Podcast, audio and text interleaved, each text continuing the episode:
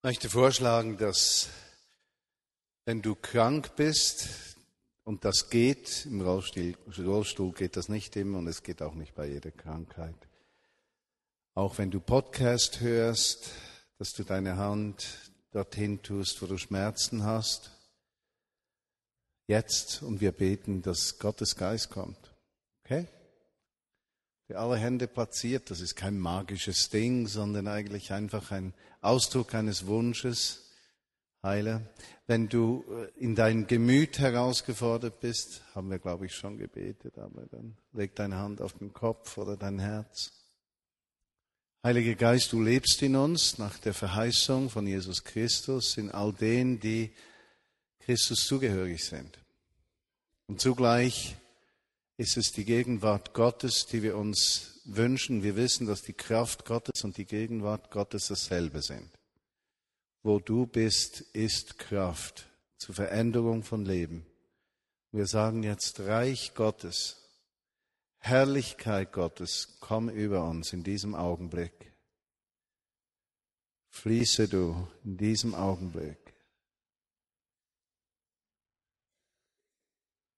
Komme, Herr, mit deiner Gegenwart. Löse auch Bitterkeit, bittere Herzen, Dinge, die irgendwie verwoben sind und Seelenschmerz machen, löse du das auf im Namen Jesu. Dasselbe bieten wir für alle Podcast-Hörer, dass im Augenblick, wo sie hören, dein Geist kommt, Heilung und Freisetzung gibt. Amen. Nächsten Sonntag God Stories Zeit zu erzählen, was du erlebt hast heute. Wozu existieren wir als Gemeinschaft des Glaubens? Wir sind eine Gemeinschaft des Glaubens, die nicht sich selbst dienen möchte. Wer zur Vineyard Bern gehört, ist ein Mensch, der sagt, ich möchte das, was ich mit Gott erlebt habe, zugänglich machen für Menschen, die Jesus fernstehend sind für Menschen, die Unrecht erleiden, für Menschen, die schwach sind, für Menschen, die hilflos sind, für Menschen, die keine Zukunft sehen. Unsere Berufung ist es, Hoffnung zu leben, damit Menschen diese Hoffnung bekommen. Teil der Gemeinde zu sein heißt für uns nicht Anspruch zu haben, dass Menschen sich um uns kümmern, sondern Verpflichtung einzugehen. Gemeinsam kümmern wir uns um die Menschen, die Jesus in unser Leben hineinbringt. Und dabei sehen wir Veränderung, wie Gott Menschen verändert. Manchmal schnell, manchmal langsam, aber sein Geist verändert uns. Schritt für Schritt. Und macht alles neu. Darf ich mal fragen, wer von euch wurde von Jesus von einer Sucht befreit? Hände hoch. Seht ihr, schaut euch mal um. Ist doch sensationell sagen kann, Jesus hat Neues gebracht in mein Leben hinein. Das Alte ist vergangen, es ist alles am Neuwerden. Das Alte hat keine Kraft mehr. Die Dinge des Lebens, die mein Leben bestimmt haben, die Vergangenheit hat kein Anrecht, meine Gegenwart zu bestimmen. Und meine Vergangenheit ist nicht das Ziel meiner Zukunft. Meine Vergangenheit ist nicht das Ziel meiner Zukunft. Und die Vergangenheit hat kein Anrecht, mein Heute zu bestimmen, sondern Gott ist daran, etwas neu werden zu lassen in uns drin.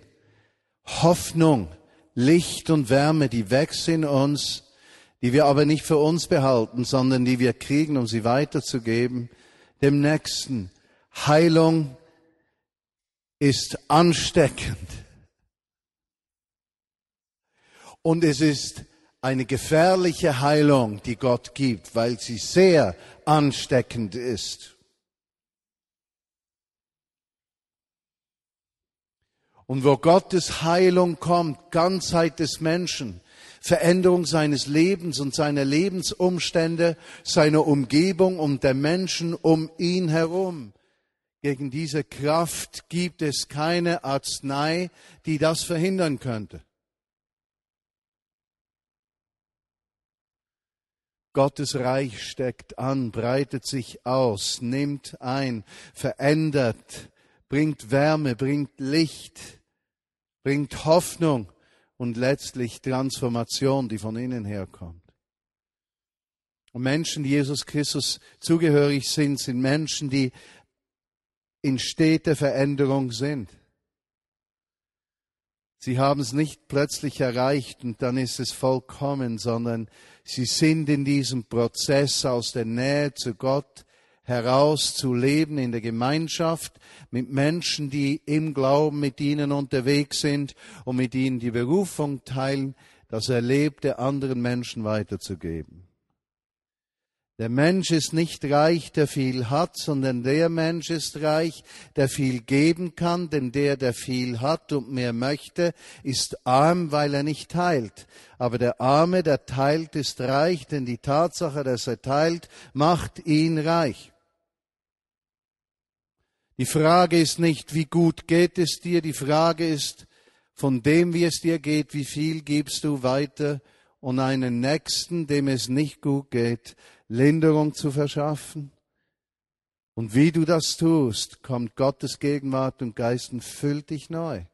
Und ich spreche da nicht von Geld, ich spreche von Herzenshaltung, ich spreche von würdevollem Umgang, ich spreche von Respekt, ich spreche von Zeit, ich spreche von Aufmerksamkeit, ich spreche von Liebe, die in eine Tat mündet und die nicht bei sich selbst endet.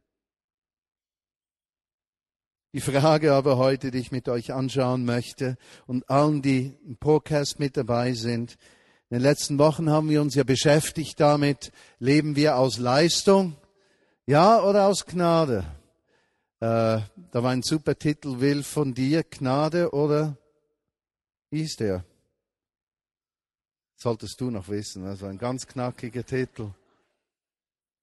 Angeschoben wurde die Thematik von, von Dale Kaufmann, dort zu wirken, wo Jesus wirkt. Wir, wir, wir soll ich sagen, wir dienen nicht Jesus oder äh, er ist auf uns angewiesen, sondern wir gehen dorthin, wo er ist.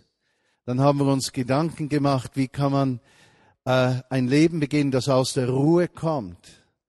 Äh, wir haben uns darüber Gedanken gemacht, wie kann ich die innere Mitte finden in der Herausforderung des Alltags und wie kann ich zu innerer Ruhe kommen. Letzten Sonntag Sabbatruhe, eine Ruhe, die mein ganzes Wesen erfüllt, dass ich nicht aus Getriebensein herauswirke, sondern geführt sein dass ich mich nicht fürchte vor den Herausforderungen des Alltags, sondern dass ich weiß, Christus in mir ist größer als jede Herausforderung. Und je näher ich ihm bin, ja, desto mehr kann ich mit den Herausforderungen des Lebens umgehen. Wir haben gesehen, dass wir nicht ein Joch tragen, das wir uns auferlegt haben. Und dass das schwerste Joch, das wir oft haben, dass es das Joch ist, das wir uns selbst auferlegen. Erwartungen, Druck, Hoffnungen, dass man selbst etwas schafft und dass wir unter diesen Leistungsvorstellungen zerbrechen dass aber Jesus uns ein Joch gibt, das heißt, es ist leicht. Und was ist leicht bei seinem Joch? Er ist das Joch. Und weshalb ist er leicht, wenn er auf uns, in uns und mit uns ist? Weil er unser Bestes sucht. Er misst nicht unser Versagen. Nicht die Kälte wird gemessen, sondern in der Kälte die Wärme, die noch vorhanden ist. Man kann Dunkelheit nicht messen, sondern das Licht. Und wenn es auch beinahe dunkel ist, ist es weniger an Licht in unserem Leben bereits Licht in der Dunkelheit und verändert die Dunkelheit. Und genauso misst Gott nicht unser Versagen, sondern die Bereitschaft, Licht und Wärme zuzulassen. Sein Licht, seine Wärme bringen in die Dunkelheit und Kälte unseres Lebens Veränderung. Zieht das rein. Das sind die Gedanken, die Gott über uns hat und die uns von innen her verändern. Und jetzt möchte ich mit euch einen Text aus dem Philipperbrief, Kapitel 3 lesen. Philipperbrief ist ein herrlicher Brief. Er ist äh, eigentlich ein ganz menschlicher Brief. Es kommt unglaublich viel Menschlichkeit, Traum, Wunsch, Kraft in diesem Brief zum Ausdruck. Ist wiederum nicht ein Brief, der an einen Menschen oder eine Gemeinde geschrieben ist, sondern an die Jesus nachfolgenden in Philippi. Und da möchte ich einen sehr kurzen Text nur lesen mit euch zusammen um eine Zwischenlandung zu machen bei diesem Thema, zur Ruhe zu kommen, aus der Ruhe herauszuwirken, aus diesem äh, Gelassenheit in Christus zu leben, dass die Herausforderungen des Lebens nicht die wirklichen Kräfte sind, die uns angreifen, sondern dass Christus in uns stärker und größer ist als jede Herausforderung des Lebens. Dass wir in Jesus ruhen können, um dem Leben zu begegnen. Zwischenlandung heute. Kapitel 3, Vers 12 und folgende. Ich lese euch das vor. Da steht vom Autoren gesagt, nicht, dass ich es schon erlangt habe oder vollendet bin. Für schon dieser Satz. Lass uns bei diesem Satz einen Moment bleiben. Wenn jemand schreibt, nicht, dass ich es schon erreicht hätte, nicht, dass ich schon vollkommen bin, wenn er das schreibt und wenn ein Mann wie Apostel Paulus das geschrieben hat, oder einer seiner Jünger und Mitarbeiter. Nicht, dass ich es bereits erreicht hätte, nicht, dass ich bereits vollkommen bin. Heißt das doch ganz praktisch für jeden Schweizer und alle Deutschen, die zuhören, hier und auf Podcast eines. Es geht nicht darum, ob ich vollkommen bin und ob ich bereits alles erreicht habe. Die Ruhe in meinem Herzen kommt nicht daher, dass ich bereits vollständig im Glauben und im Leben angekommen bin. Sie kommt nicht daher, dass ich die Ziele erreicht habe, die ich erreichen möchte. Nicht, dass ich es erreicht hätte, nicht, dass ich vollkommen bin. Das heißt ganz praktisch für einen Christenmenschen, es geht nicht darum, ihr Ziel erreicht zu haben. Es geht nicht darum, vollkommen zu sein, sondern wie er dann im nächsten Satz sagt, er sagt, aber ich jage ihm nach. Ich bin in Bewegung. Lass mich eines sagen. Es geht nicht primär um deinen Zustand, sondern um die Bewegung deines Lebens. Es geht um die Frage, wohin bewegst du dich? Es geht nicht darum, hast du es erreicht, kann man messen deine Geistlichkeit auf einer Skala von eins bis zehn. Wir sind zufrieden, wenn du sechs bist, ja, wenn du auf Nummer sechs bist auf der spirituellen Skala des geistlichen Lebens. Wenn du bei fünf bist, dann sind wir etwas unzufrieden. Bei vier schauen wir dich sehr ernsthaft an. Bei drei kriegst du Haue und bei eins fliegst du aus der Kirche raus. Wir lachen vielleicht, aber gehen wir nicht genauso mit uns selbst und mit Menschen um? Vielleicht nicht praktisch, aber in unseren Gedanken. Und diese armen Schweine, die Einser, die kommen nie irgendwo hin. Und Gott sieht es nicht so. Nicht deine Vollkommenheit, nicht, dass du es erreicht hättest aber in welche Richtung entwickelst du dich? Der Autor sagt, aber ich jage ihm nach. In meinem Herzen ist ein Traum, in meinem Herzen ist ein Wunsch, in meinem Herzen ist das Verlangen nach Veränderung. Weiß nicht, wie viele Mal ich das bereits am Mikrofon schamlos gesagt habe. Ich bin 54 Jahre. Und ich hoffe, ihr denkt jetzt alle so alt sieht er überhaupt nicht aus. Das nehme ich dankbar entgegen. Aber ich muss euch sagen, was mir an meinem Leben ganz besonders gefällt. Die Sache, die mir am meisten gefällt, was mich am meisten beeindruckt, was mich am meisten befriedigt an mir selbst, ist, dass mein Verlangen noch nie weggegangen ist. Das Verlangen nach Veränderung. Das Verlangen, dass Jesus mehr Raum gewinnt in mir das Verlangen, dass ich auf ihn ausgerichtet leben kann. Das Verlangen, dass ich ihn erkennen kann. Das Verlangen, dass seine Gegenwart über mir ist. Dass seine Gegenwart mein Leben ausmacht. Wenn ich nur schon über Gegenwart spreche, merke ich, wie Wärme und Hitze von meinem Kopf rund in den Körper kommt und meine Haare hier aufstehen.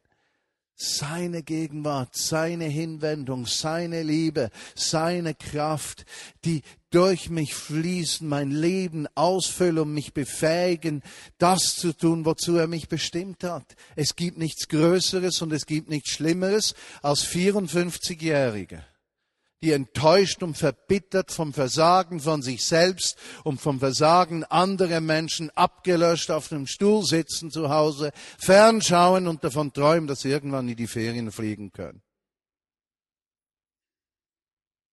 Sowas ist doch kein Leben.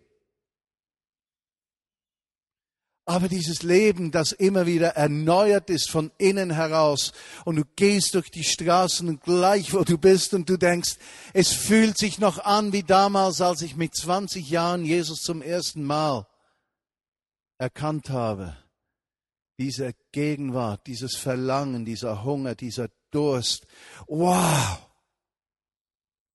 Und lass mich eines sagen. Die größte Herausforderung des Christenlebens ist es, diesen Hunger zu bewahren. Es ist nicht die größte Herausforderung, perfekt und fehlerlos zu sein. Es ist nicht die größte Herausforderung, keine Fehler zu machen. Die größte Herausforderung ist es, so zu leben, dass dieser Hunger nicht weggeht. Und da spricht man ja oft von der ersten Liebe, nicht wahr? Einige von euch kennen diese Bibelstelle in der Offenbarung, ihr habt die erste Liebe verlassen. Was heißt denn das, die erste Liebe verlassen? Das heißt, ich bin nicht mehr am Ort, wo ich stete Veränderung mir wünsche, dass Jesus mehr Raum gewinnt und ich mehr sehe, wie er durch mein Leben und um mich herum wirken kann und seine Gegenwart Menschen berührt. Die erste Liebe verlassen heißt, das größte Gericht zu erleben, das ein Mensch in diesem Leben erleben kann. Nicht, dass dir irgendein, irgendein äh, Dach, wie sagt man, Ziegel, heißt das Dach Ziegel? Ziegeldach. Hat es auf dem Dach Ziegel. So ein Stein auf deine Birne fällt, das ist nicht Gericht. Das ist doof. Das größte Gericht für Menschen, die Christenmenschen sind, ist es, wenn sie den Hunger verlieren. Im Moment, wo sie den Hunger verlieren, haben sie alles verloren, was ihrem Leben Inhalt und Antrieb gibt. Alles. Weg. Und wir alle kennen solche Zeiten, wo es scheint, dass Gott weit weg ist und wir nicht mehr sicher sind, leben wir mit Christus oder nicht und hat mein Leben irgendetwas zu bedeuten und habe ich seine Nähe nun mal erlebt als Zeichen der Gnade von Gott für zwei Monate und jetzt liegen 50 Jahre Wüstenzeit vor mir. Das ist ein absoluter Käse sowieso, da von Wüstenzeiten zu sprechen. Es gibt ja im Grunde genommen nur eines, immer wieder an diesen Ort zu kommen, Hunger nach dir, Jesus. Nicht, dass ich es erreicht hätte, nicht, dass ich vollkommen bin, aber ich jage ihm nach. Die größte Herausforderung, in Dinge zu verlieren, die Gott uns gegeben hat, sei das eine Berufung, sei das eine Heilung oder sonst etwas, ist Gleichgültigkeit. Und im Moment, wo diese Gleichgültigkeit in unsere Seele, in unser Leben reinkommt und uns zu kontrollieren beginnt, verlieren wir die Nähe zu Gott und damit das, was er uns geschenkt hat. Und wenn ich vor einigen Wochen gesagt habe, ich denke, es ist eine Zeit der Ernte, Jesus ruft die Menschen in die Gemeinschaft mit sich, die wir seit Monaten, Wochen, Monaten, ja sogar Jahren vielleicht mit uns herumtragen, in Gedanken, in Gebet, mit Zeichen der Aufmerksamkeit, dann glaube ich wirklich, wirklich, es ist eine Zeit der Ernte am Anbrechen. Und Gott hat diese Samenkörner des Glaubens in unsere Herzen gesät und erweckt unseren Hunger neu für ihn und mit diesem Hunger, den er weckt, werden wir sehen, wie Menschen zum Glauben finden und andere, die vom Glauben weggegangen sind, zurückkommen kommen zu ihm und ein Teil dieser Ernte sind, die wir am Erntedankfest zu feiern beginnen. Habt ihr gehört? Die wir dort zu feiern beginnen. Eine Zeit der Ernte aus dem Hunger unseres Lebens heraus. Wo ein hungriges Volk ist, da ist ein mächtiger Gott. Wo ein gleichgültiges Volk ist, ist Gott nicht da.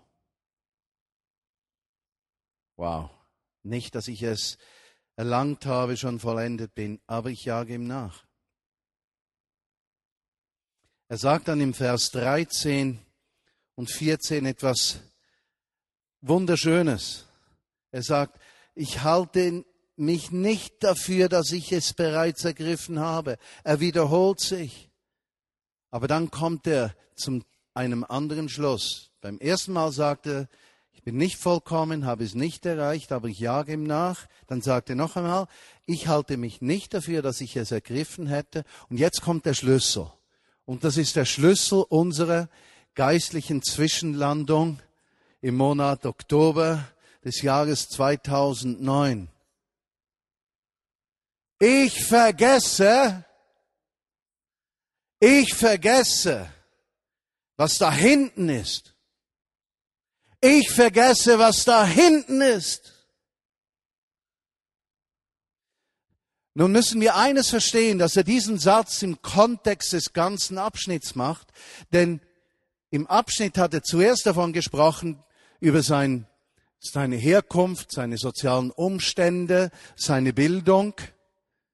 Und dann hat er gesagt, wörtlich übersetzt aus dem Griechischen, ich betrachte all diese Dinge, die ich erreicht habe, meine Herkunft, meinen Reichtum, mein Vermögen, alles, was vorher war, als Scheiße aus dem Griechischen heraus. Ich habe nicht Scheiße gesagt. Das steht hier so. Ich betrachte das als Scheiße im Vergleich zu dem Erkenntnis von Christus. Also er spricht von einem Leben, das von vollständig anderen Gesetzmäßigkeiten bestimmt ist. Er sagt, all diese Dinge, die in sich gut sind, die in sich wertvoll sind, Bildung, Herkunft, Geld, Respekt, Wissen, soziale Herkunft und, und, und, und, alles gut. Aber im Vergleich zu dem ist es nichts. Und weshalb sagt er denn, das sei nichts im Vergleich?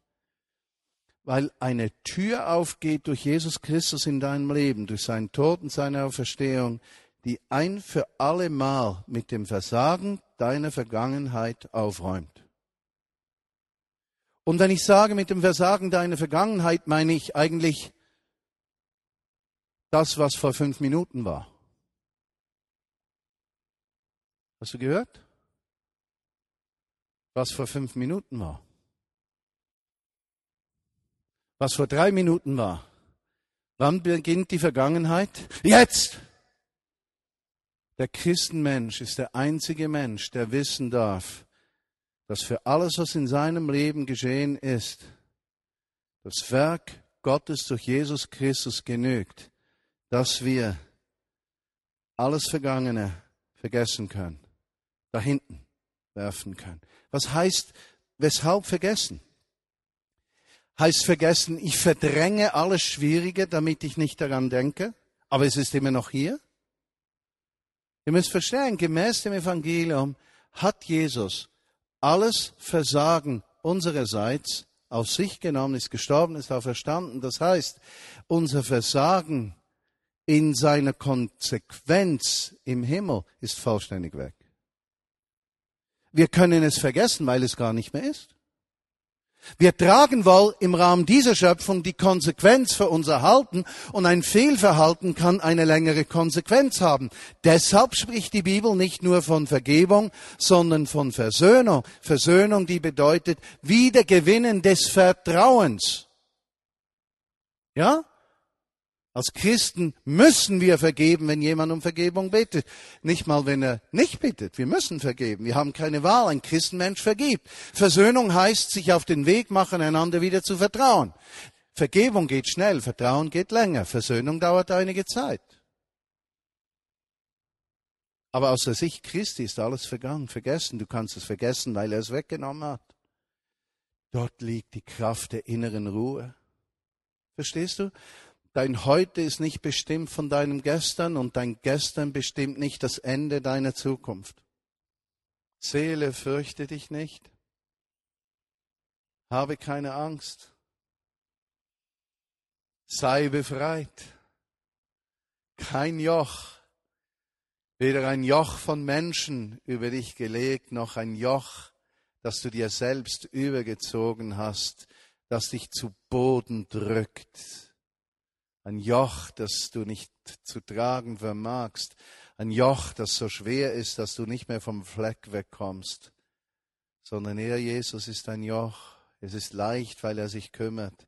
Er hat das Gewicht des Jochs genommen. Wow. Ich vergesse, was da hinten ist, weil es vergeben ist, weil er es auf sich genommen hat. Ich vergesse, was da hinten ist. Äh, meine Frau hat von ihrer Mutter erzählt, 93 Jahre. Eines, was ich mich gut erinnere, wir erzählen etwas viel von ihr, aber sie lebt ja keine 100 Jahre mehr. Zusätzlich meine ich.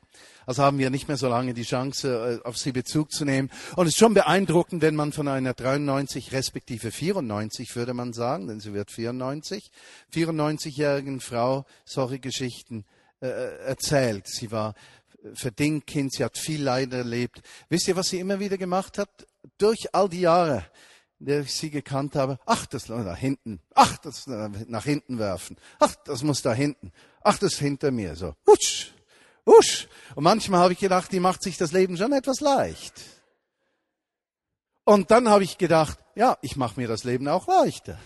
Ja, husch da hinten, husch da hinten. Wie oft wie oft halten wir uns gegenseitig die Vergangenheit vor und belasten unsere Herzen mit dem Fehlverhalten anderer, nur weil wir immer wieder in die Vergangenheit reingehen, um den anderen zu zeigen, wie er uns gefehlt hat. Und wenn wir es ihm zeigen können, dann geht es uns besser, weil wenn er den Fehler gemacht hat, dann stehen wir über ihm. Und Jesus nimmt das weg. Seele, komme zur Ruhe. Er sagt dann zum Abschluss Vers 14, ich strecke mich aus nach dem, was vor mir ist. Na guck mal, wenn du nach vorne schaust, dann schaust du nicht gleichzeitig nach hinten. Und er sagt, ich brauche nicht nach hinten zu sehen, weil das da hinten ist weg. Da ist nichts mehr. Also schaue ich nach vorne. Den morgigen Tag.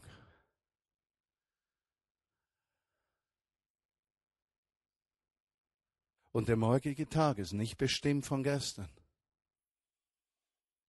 Weil im morgigen Tag Jesus Christus bereits genügend gegeben hat, dass ich den morgigen Tag schaffen werde. Wie das Gebet sagt, unser Brot für morgen gib uns heute. So heißt es wörtlich eigentlich übersetzt. Unser Brot für morgen Gib uns heute. Übersetzt haben wir unser tägliches Brot, gib uns heute. Aber eigentlich bedeutet es, unser Brot für morgen, gib uns heute. Nach vorne schauen. Morgen beginnt nicht eine schwierige Woche. Morgen beginnt eine Gelegenheit, dass Gottes Gegenwart sichtbar werden kann in allem, was wir tun und in all unseren Beziehungen drin. Morgen beginnt die Chance Gottes und in meinem Leben mehr zu sehen von ihm. Und ich muss mich nicht beschäftigen mit all den Zerbrochenheiten von gestern, sondern wusch rein in diesen nächsten Tag, in die nächste Woche hinein. Nach diesem Ziel jage ich, dass morgen befreit von Jesus, das eines beinhaltet, wie er sagt, der himmlischen Berufung, die wir haben. Und ich kann dir eines sagen, Weshalb bin ich nie müde geworden? Doch müde schon. Müde schon. Weshalb habe ich nie aufgegeben? Und ich kenne so viele, die am Ort standen wie ich und aufgegeben haben. Weshalb? Weil der nächste Tag für mich immer die Gelegenheit Gottes war, seine Größe zu erleben. Ich lebe nicht im Gestern. Ich lebe im Heute und weiß, dass Gottes Versorgung heute die Verheißung für morgen ist. Und da wird die Seele ruhig.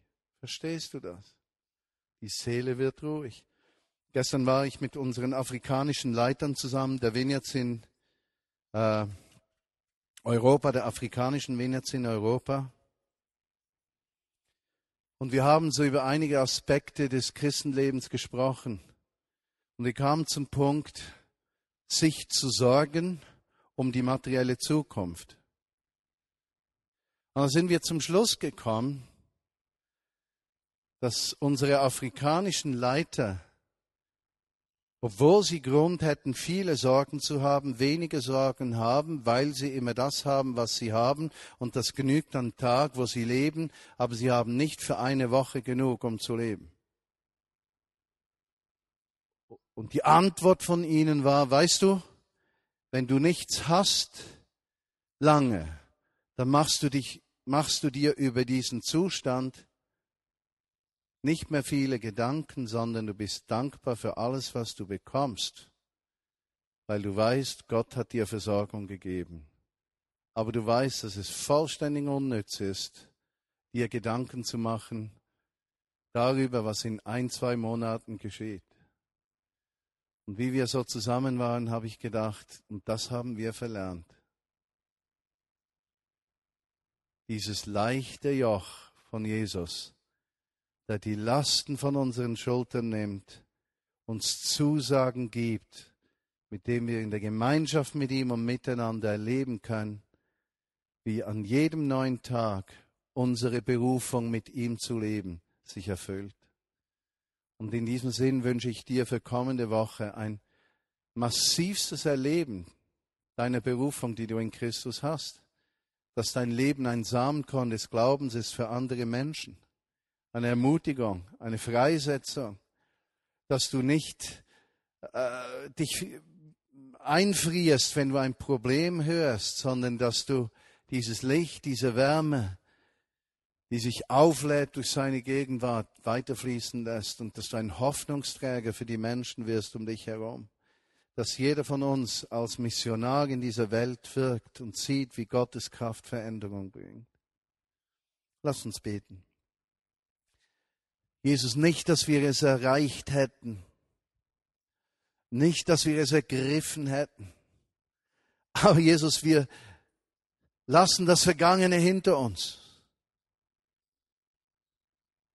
Und wir strecken uns aus nach dem, was vor uns liegt, im Bewusstsein, in der Gewissheit deiner Versorgung. Und ich möchte dich bitten, symbolisch mit deiner rechten oder linken Hand mal einfach so zu machen, aber schlag deinen Nachbarn nicht. Einfach das Vergangene zurück. Das heißt, mit dem Arm richtig zurückwerfen. Dem Arm zurück. Was vergangen ist, ist vergangen. Das Vergangene ist hinter mir. Es ist hinter mir. Es ist hinter mir. Es ist hinter mir. Das Vergangene ist hinter mir strecke mich nicht aus nach dem, was hinter mir ist, sondern nach dem, was vor mir ist. Nicht dem, was hinter mir ist, sondern was vor mir ist. Weil dort deine Verheißungen lieben, Jesus, dass du uns begleiten und führen wirst. Und schenk uns eines, dass deine Gegenwart in uns zunimmt und zu einem steten Quell der Kraft und der Ruhe, des Friedens, des Lichtes und der Wärme wird. Nicht nur für uns, sondern für alle, denen wir begegnen. Wie heißt es oft? Und das ganze Volk Gottes sagt, Amen.